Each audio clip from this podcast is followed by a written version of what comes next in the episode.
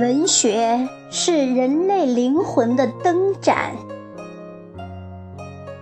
作者：廖一荣。朗诵：响铃。十年前谈创作，觉得有许多话说；现如今不知为什么，却越来越觉得无话可说了。创作谈之于创作，是一些多余的废话。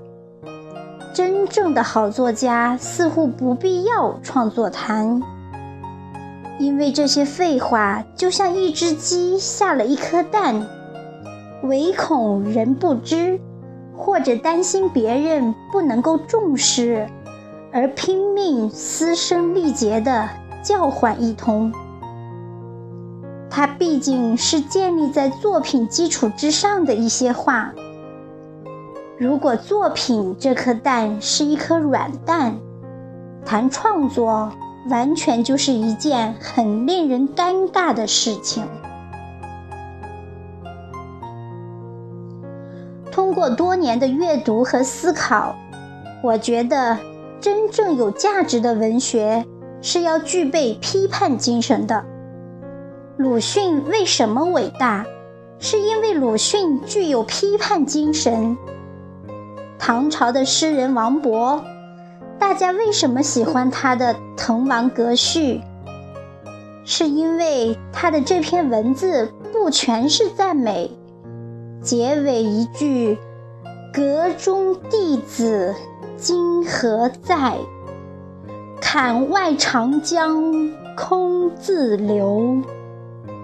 道出了实质和真理，批判精神，说真话，道真理，这才是文学的本质和有良知的文字。它绝不是媚俗，不是歌功颂德，不是卑躬屈膝的轻浮于权力，不是对强大者的点头哈腰。不是一种对权力的屈服和处处展现奴才的嘴脸。他应该有独立的思考和对真知的永远的求索精神，否则就背离了文学的本质和精神。托尔斯泰的复活，索尔仁尼琴的古拉格群岛。陀思妥耶夫斯基的《死屋手记》，不无对所谓正确者、真理在握者的批判和讽刺，这才是有力量的作品，对整个人类有贡献的文字。每个高高在上、可以左右他人命运者，应该多多反省一下自己。而那些走狗和追随者，应该想想自己的主子是罪恶的施波者，应该多有忏悔之心。文学要从最没有希望的绝望中找到野草那样的希望，要在石头上生出坚韧的草棵的精神，要有这样的野草的美。即使烈火焚烧，也要向往春风；即使无奈、悲怆、绝望至极，也要有一丝淡淡的希望。还有，实际上，即使每个最卑微者那里都会烤出一丝洁白和人类尚未泯灭殆尽的良心。之所以给人希望，是因为谁也无法阻挡人类追求自由和进步的信念和精神。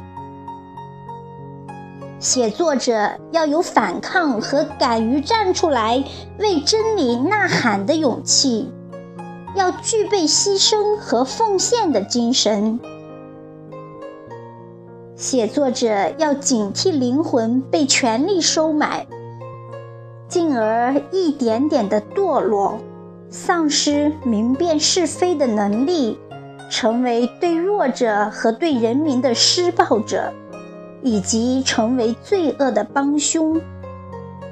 写作者要永远站在弱者和人民大众的一边。倘若一个知识分子缺乏这些对真理追寻的精神，写作就没有意义，没有价值，没有光芒。如此，人类还能进步和找到希望吗？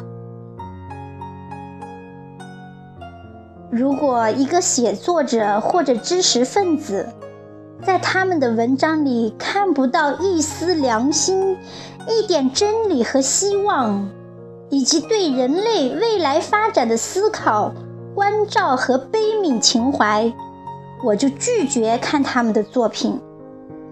我之所以看鲁迅的作品，是因为他能给我这样的营养。那些自认为可以和鲁迅可以匹敌的人。不知道身上有没有这样的精神。